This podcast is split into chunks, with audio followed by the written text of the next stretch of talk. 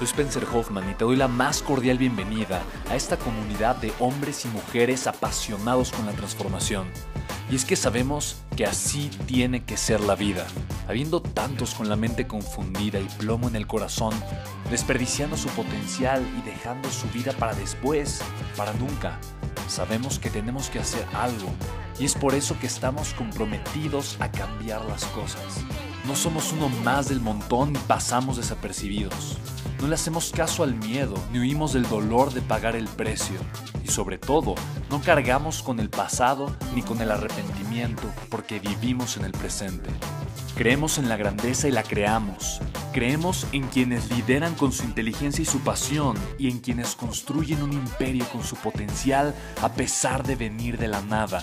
Aquellos que podemos llamar imprescindibles porque sabemos que ser uno de ellos es cambiar al mundo y dedicar la única vida que tenemos a construir un legado.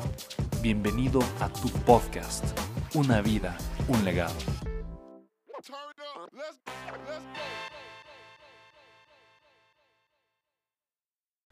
Hola, ¿cómo estás? Bienvenido, bienvenida a este episodio nuevo de mi podcast, en donde te voy a hablar de cuáles son los tres pilares financieros de los ricos. ¿Qué necesitas crear? ¿Cuáles son tres enfoques extraordinariamente importantes que necesitas tener para crear una vida de total y absoluta libertad financiera y de muchísima riqueza? La razón por la que hago este tema es porque me lo han pedido muchísimo en Instagram, me han pedido que hable más de educación financiera, de creación de abundancia y con muchísimo gusto lo voy a hacer.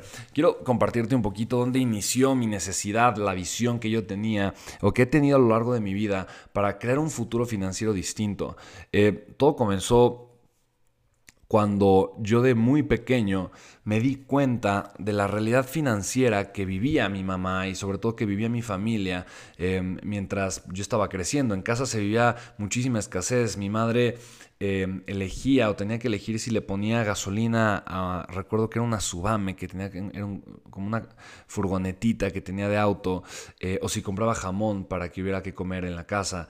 Yo recuerdo que mis hermanos, bueno, fuimos cuatro hijos, eh, mi padre falleció, se quitó la vida cuando yo tenía tres años, tenía una hermana chiquita, menor eh, de un año, em, otro hermano tal vez de 13 y otra de 17.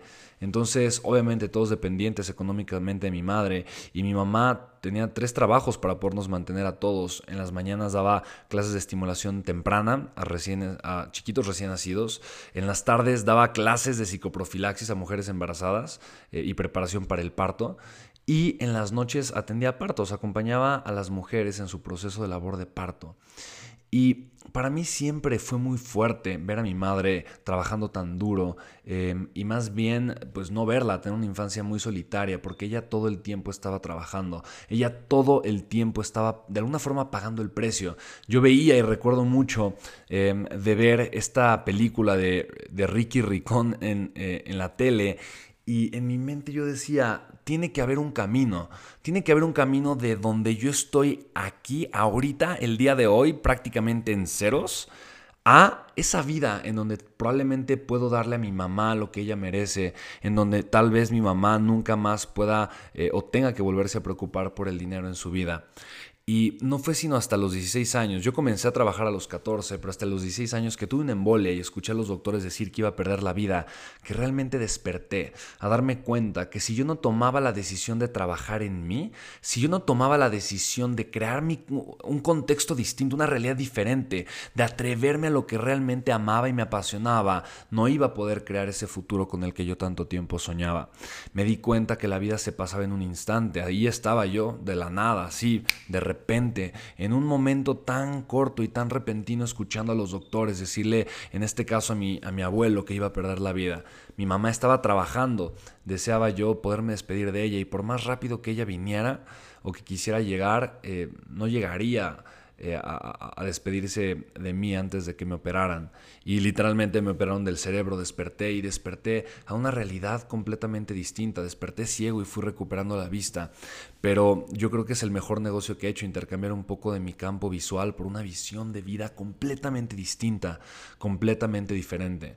Así que a partir de los 16 años tomé el compromiso de no desperdiciar ni un segundo de mi vida. Em, seguí trabajando como, como, lo acostumbraba desde los 14 14 años. A los 18 años puse mi primer negocio, puse una pizzería, un restaurante. A los 19 años eh, puse mi primera empresa e hice mi primer millón de pesos en aquel momento. Coincidió con que me salí de la universidad. Toda la gente que me rodea me decía, estás loco, pero ¿qué hiciste? ¿Cómo estás desperdiciando tu talento? Te estás saliendo de la universidad. Y yo, yo les decía, es que me estoy saliendo de la universidad porque quiero aprender. La gente no me entendía. Yo quería aprender acerca del dinero, de la riqueza, de las mentes brillantes, de la gente que cambiaba el mundo, de los grandes líderes, de esas personas que tienen una mentalidad de un contexto completamente distinto. La gente pensó que estaba loco. A los 21 años hice un evento con John Maxwell, terminando el evento, tenía una deuda de más de, en aquel momento, millón y medio de pesos. Eh, era el 2012. Yo sabía ganar dinero, yo lo había hecho antes, así que no me asustó tener esa deuda. Es más, de alguna forma hasta estaba agradecido con ella porque sabía que me iba a sacar de mi zona de confort y me iba a, llevar a tomar el precio, a pagar el precio y a crear una vida completamente distinta, a, simplemente eh, eh, atreverme a crecer y a encontrar en mí esa versión que podía generar dinero, que podía sacarse a sí mismo adelante. A los 24 años eh, firmé mi primer contrato de más de un millón de pesos con una de las empresas que tenía eh, y la vida siguió adelante. Actualmente tengo más de tres empresas y, em, y la verdad es que tengo una realidad financiera con la que jamás hubiera soñado. Si le hubieran preguntado, si me hubieran preguntado hace 10 años, eh, justo al Spencer que se estaba saliendo de la universidad hace 10 años, si yo de alguna forma creí que era posible tener la realidad que tengo el día de hoy, eh, hubiera dicho que no. Hubiera dicho que se me hacía algo completamente alocado y jamás me hubiera visto a mis 29 años con una realidad eh, como la que tengo el día de hoy. y, te lo digo solamente por una razón, porque yo sé que es la realidad que tú también puedes construir, porque yo sé que tú también puedes tener estos resultados y mucho mejores, mucho, mucho mejores. Para mí el haber aprendido de más de 40 expertos internacionales, tener de cerca a una persona como Darren Weeks, que es mi socio el día de hoy. Eh, Darren tiene fondo de inversión de más de 500 millones de dólares. Eh, es socio de Robert Kiyosaki, es su asesor, es billonario. Él es un canadiense extraordinario. Em, eh, estar de cerca de personas como, como él, que tienen un contexto tan grande, me ha, llevado a pensar de una forma distinta. Me ha llevado a entender el mundo financiero de una perspectiva completamente distinta. Y por eso te digo, hay tres, tres planes. Y yo sé que hay muchas cosas, voy a seguir haciendo más podcasts acerca de, del tema financiero, pero hay tres planes financieros que tú necesitas crear. Eh, el día de hoy puedo decirte, yo teniendo ya libertad financiera, viviendo una realidad financiera en la que no tengo que preocuparme por dinero, obviamente deseo generar más, deseo crecer más, pero, pero no tengo que preocuparme por, tener cierta, eh, porque me haga falta el dinero de alguna forma. Eh, te digo, tú en un lapso de tres años, cinco años a lo mucho, tú puedes vivir y crear esta abundancia financiera en la que nunca el dinero vuelva a ser una preocupación en tu vida. Tú lo puedes hacer. Yo lo he visto, no solamente conmigo, pero con muchísimas personas. Tener abundancia financiera es para todos. El, principal problema es que no cambiamos nuestra mentalidad, no cambiamos nuestra forma de pensar. La sociedad, eh, las universidades, la escuela, el sistema educativo está creado para, honestamente, para crear empleados. Eh, curiosamente hubo una reforma educativa que volvieron a aprobar y estoy ahorita mientras grabo este podcast, hace una semana, en donde los maestros ya otra vez no necesitan hacer un examen para poder ser maestros. Solamente hay algo que se llama un sindicato que dice tú puedes ser maestro y listo, ya eres un profesor. No tienes que cumplir con ciertos estándares, no tienes que tener cierta calidad, no, no, nada. Tú imagina, o sea, tú imagina eso.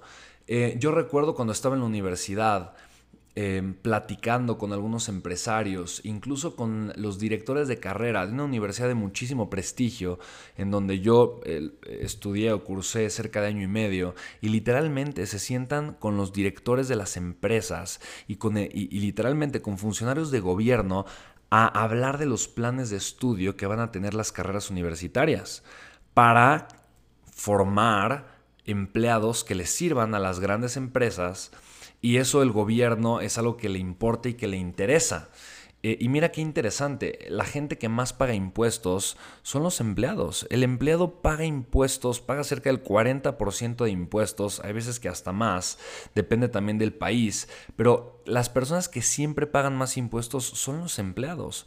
Al gobierno le conviene que hayan empleados, le que haya, le conviene que haya personas que piensen como empleadas.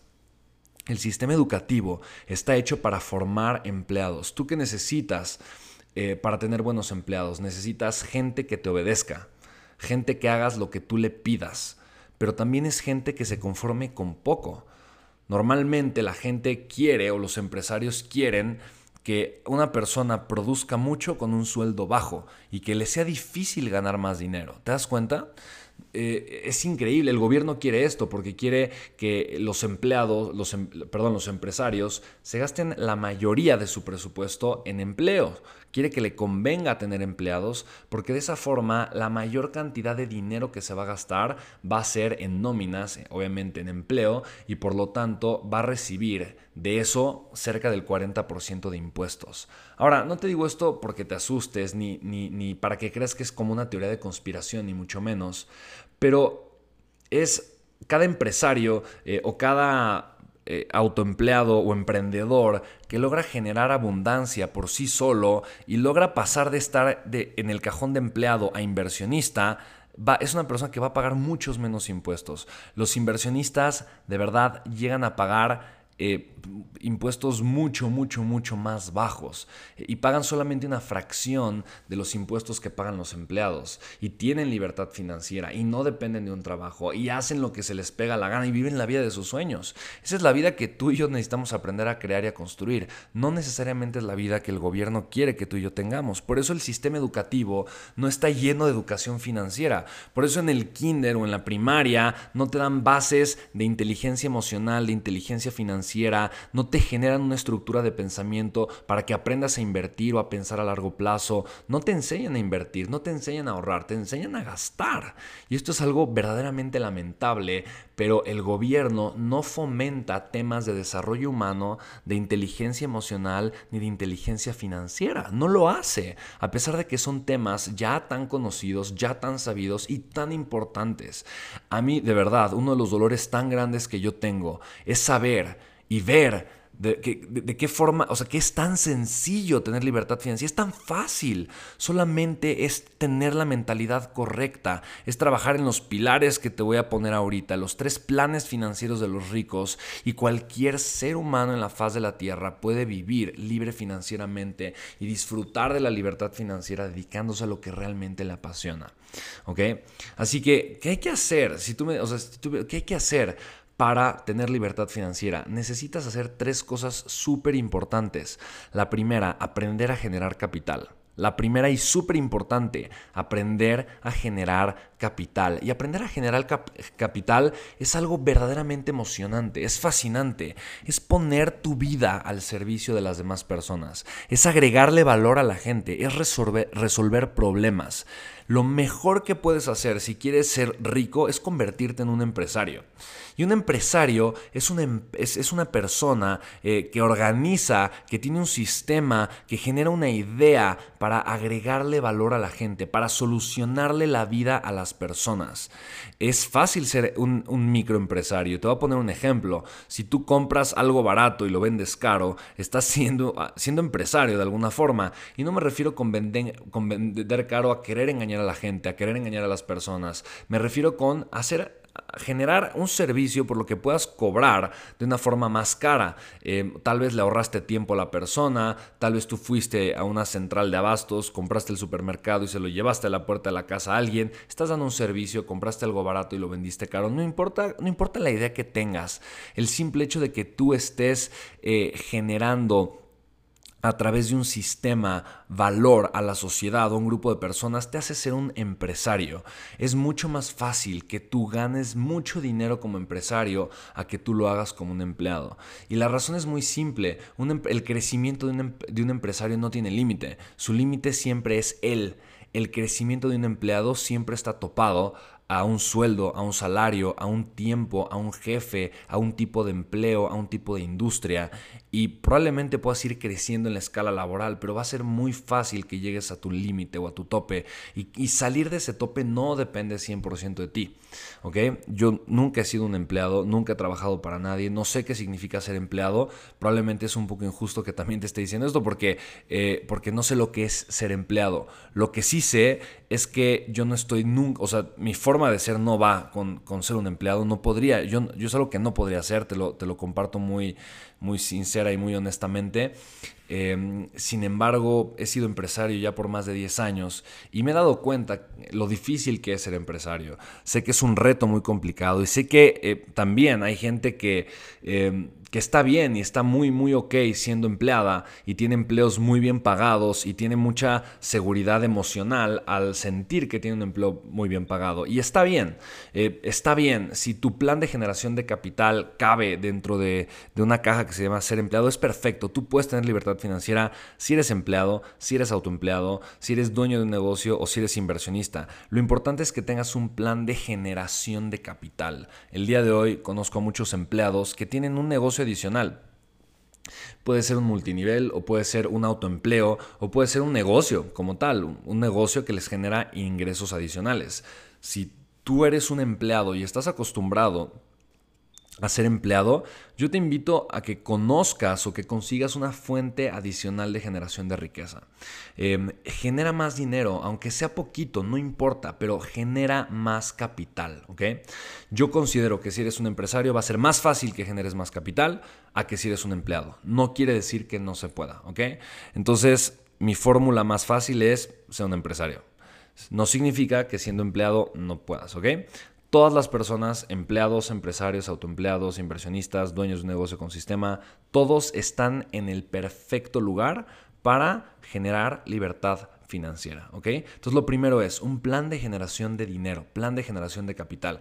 Esto significa que no te vas a conformar con el, lo que me tocó vivir, no te vas a conformar con el lugar en donde estoy, vas a pensar de qué forma puedes generar más dinero, de qué forma puedes generar más capital, de qué manera puedes servir más y mejor, no importa, sea, sea en donde estés el día de hoy o sea haciendo algo nuevo, algo diferente o algo adicional, ¿ok?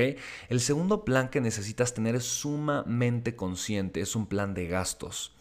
Y el, principal problema de la gente es que al no tener educación financiera no tiene un control emocional sobre el dinero que recibe. ¿Esto qué quiere decir? Que gastan todo lo que tienen. Y hay veces, hay veces que porque tienen una línea de crédito, llámese tarjeta de crédito o algún crédito, se gastan más del dinero que tienen.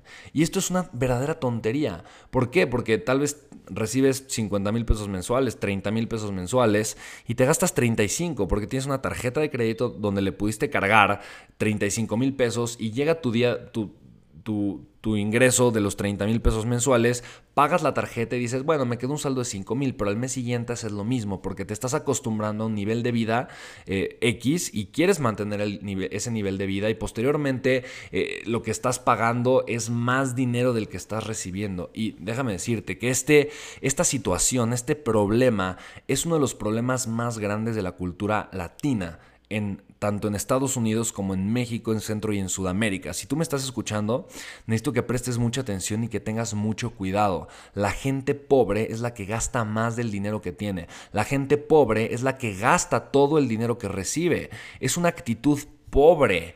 Porque la gente pobre quiere apantallar y aparentar con lo que no tiene. Y al querer aparentar o apantallar con lo que no tiene, gasta demasiado en una imagen no quieras. De verdad, es bueno que tengas una imagen eh, buena, eh, es bueno que inviertas en tu imagen, pero haz esto, invierte en tu imagen. No gastes más dinero del que no tengas. Un porcentaje de tu capital que sí, que se vaya a tu imagen, está perfecto, pero no te gastes más del dinero que no tienes. No quieras pagar un estilo de vida que no te corresponde. Es una verdadera tontería, ¿ok? Em, Tres planes financieros. Te hablé del primero, generación de capital. El segundo es un plan de gastos. Necesitas tener un plan y planear cuánto dinero te vas a gastar. Planear cuánto dinero te puedes gastar, ¿sabes? Eh, yo creo que gastar el 50% del dinero que recibes es inteligente. Gastar el 70%, ah, ok, tal vez no es tan inteligente. Gastar el 90% mm, no se me hace tan inteligente. Ahora, tal vez en un inicio te sea difícil te sea difícil gastar menos de lo que estás acostumbrado a ganar. Pero quiero que seas consciente de algo. Hay miles de millones de personas. Y escúchame bien, si tienes acceso a este tipo de tecnología para poder reproducir un podcast en tu teléfono o en tu computadora y estarlo escuchando en este momento, quiero decirte y darte una buena noticia. Hay miles de millones de personas en el mundo. Miles de millones. Al menos 4 mil millones de personas en el mundo que viven con menos de la mitad de lo que tú vives al mes o al día. ¿Ok?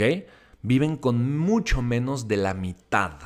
Eso quiere decir que tú fácilmente podrías, no se acabaría el mundo, no sería una crisis más que de ego el hecho de que tú redujeras tus gastos de vida. Tú lo puedes hacer perfectamente bien, pero es fácil no hacerlo. Y este es donde, aquí es donde dice, ¿no? Aquí es donde la marrana tuerce el rabo, o aquí es donde eh, realmente la gente no toma acción, porque muy pocas personas están dispuestas a comprometer el corto plazo por el largo plazo. Si quieres libertad financiera, aprende a controlar tus gastos, aprende a gastar el 50, 60% de lo que recibes y vas a tener un 40% adicional para crear tu tercer plan financiero. Tu tercer plan financiero es invertir. Tú necesitas aprender a invertir. El único vehículo que te va a generar libertad financiera son las inversiones. Si tienes activos en donde tu dinero esté trabajando para ti, vas a poder ser libre financieramente, vas a poder ser rico. Si tú no tienes inversiones, tú no tienes activos, si tú no tienes activos, lo único que tienes son pasivos, son gastos. Va a ser imposible que seas rico, va a ser imposible que seas libre financieramente. Y esto es algo que tú y yo necesitamos entender y que necesitamos aprender. Si desde chiquitos nos hubieran enseñado a invertir, el día de hoy todos seríamos libres financieramente. Si desde muy pequeños nos enseñaran que el 50% del dinero que recibimos tiene que irse a inversiones, todo, el 50% tiene que irse a invertir, todos seríamos libres financieramente a los 25 años. O el problema es que no tenemos esa cultura. El problema es que al no tener esa cultura, creemos que tenemos que dedicarnos en la vida a algo que nos haga generar ganar dinero y no a lo que realmente nos apasione, no a lo que está ligado con nuestro propósito de vida, cuando es verdaderamente fácil generar libertad financiera y por lo tanto dedicarnos a lo que realmente nos apasiona. ¿Sabes? Nadie tendría por qué preocuparse por el dinero. Nadie tendría por qué estar trabajando por dinero. Todos tendríamos que estar trabajando por las cosas que nos apasionan, por lo que realmente amamos y podernos realmente dedicar a crear un legado con lo que estamos haciendo. Así que tus inversiones necesitan ser, hay dos tipos de inversiones y en otro, en otro episodio te voy a compartir em, eh, mucho más a detalle de este tipo de inversiones, pero hay dos tipos de inversiones. Inversiones de adquisición de capital, eh, capital acquisition o capital gain, como lo quieras ver, eh, y e inversiones de flujo de efectivo. Las inversiones de adquisición de capitales, yo meto una vez, ejemplo, 100 mil pesos, 100 mil dólares, la cantidad que tú quieras, y después de un año, dos años, tres años, cinco años, diez años, retiro 150 eh, o 200, ¿no? Generé una ganancia de capital, una ganancia, una adquisición de capital después de cierto término, después de cierto plazo. Y hay otro tipo de inversiones que son las inversiones de flujo de efectivo. Las inversiones de cash flow me generan flujo de efectivo. Quiere decir, meto 100 mil eh, dólares, pesos, lo que tú quieras, a una, a una inversión y entonces mes con mes o cada tres meses o cada cuatro meses o cada seis meses o cada año yo estoy recibiendo un cheque de todo lo que me están generando esas inversiones. Ahora, nada más para hacerte consciente de algo. Yo también hace un par de años creía lo mismo, pero el peor, el, de verdad, la peor inversión de flujo de capital que puedes hacer son los bienes raíces. Nada más para que tengas una idea de muchas veces tenemos esta idea de, no, vivir, ser rico es alguien que vive de las y seguramente tu mente pensó rentas, vive de sus y tu mente pone rentas, ¿no? Y cuando pensamos en alguien que vive de sus rentas o vive de las rentas, es muy fácil pensar en alguien que tiene propiedades. Y curiosamente, eh, tener propiedades, bienes, o sea, tener bienes raíces, inmuebles, departamentos o casas y ponerlos a la renta, eh, no, de verdad, eh, es de las peores inversiones para generación de flujo de capital. durante los últimos años he aprendido tanto de Darren Weeks, un asesor de Robert Kiyosaki. Él es experto en inversiones de flujo de efectivo, experto en inversiones de flujo de capital y he descubierto que las mejores inversiones de flujo de capital es, son en los negocios, pero con ciertas características, con características sumamente importantes. Así que eh, para fines de este, eh, de este episodio, te voy a resumir cuáles son los tres planes financieros de los ricos. Uno, los ricos planean generar más dinero. Los ricos planean incrementar su nivel de ingreso de flujo de capital a través de la actividad que tienen, a través de lo que están haciendo. Dos, los ricos controlan sus gastos. No quiere decir que se hagan harakiri, no quiere decir que vivan una vida eh, emocionalmente desgastante, para nada, pero controlan sus gastos. No permiten que sus gastos sean eh, mayores a sus ingresos, ni cercanos a sus ingresos. Eh, mantienen gastos a lo mucho al 50% del dinero que reciben, a lo mucho, a lo mucho, a lo mucho. Y los ricos invierten el restante de su capital, invierten el otro 50% al menos del dinero que está llegando a sus vidas. Ahora, una frase de Robert Kiyosaki, Darren me lo recuerda todo el tiempo, la gente pobre tiene su dinero en el banco, la gente rica tiene su dinero invertida en grandes vehículos financieros que están trabajando mientras los ricos están durmiendo.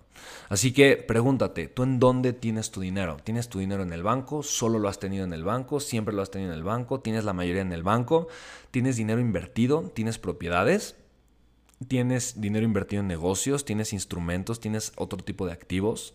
Pregúntate en dónde estás poniendo tu dinero y asegúrate de tener este tipo de planes. Tres planes financieros de los ricos. más generación de capital, control de gastos e inversiones.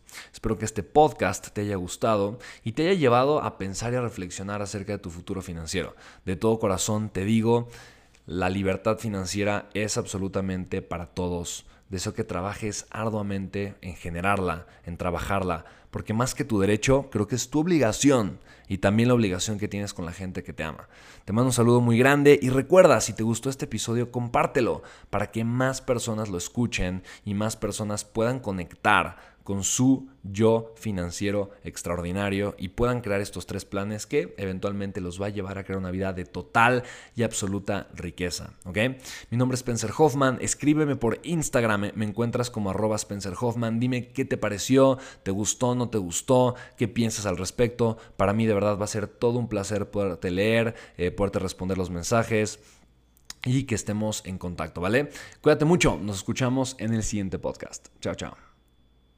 Chicos, ¿cómo están? Soy Spencer Hoffman, estoy súper emocionado. Mira, después de mucho tiempo, al fin creé un webinar, es completamente en vivo, es una clase completamente en vivo a la que invito a que te registres. Se llama Cómo construir un negocio digital exitoso. En pocas palabras, soy empresario, tengo cuatro empresas y ahorita el 80% del flujo efectivo de mis empresas son varios millones de pesos al mes. Los estoy generando, facturando 100% a través de Internet. Yo sé que es una de las habilidades más importantes que puedes aprender durante esta crisis, cómo generar flujo de efectivo en línea. Y precisamente por eso hice un webinar para poderte agregar la mayor cantidad de valor posible y compartirte tres secretos que pueden marcar una diferencia y un parte de aguas importante en tu vida enseñándote a vender por internet. Así que regístrate, es completamente gratis y te puedes registrar en www.creatulibertad.com, ¿vale? www.creatulibertad.com. Así que chicos, nos vemos, es en vivo, hay interacción, preguntas y respuestas. Obviamente eh, vamos a estar ahí conectados, voy a estar más tener ahí durante dos, tres horas como tu mentor, como tu maestro, para mí sería todo un privilegio. Así que www www.creatulibertad.com.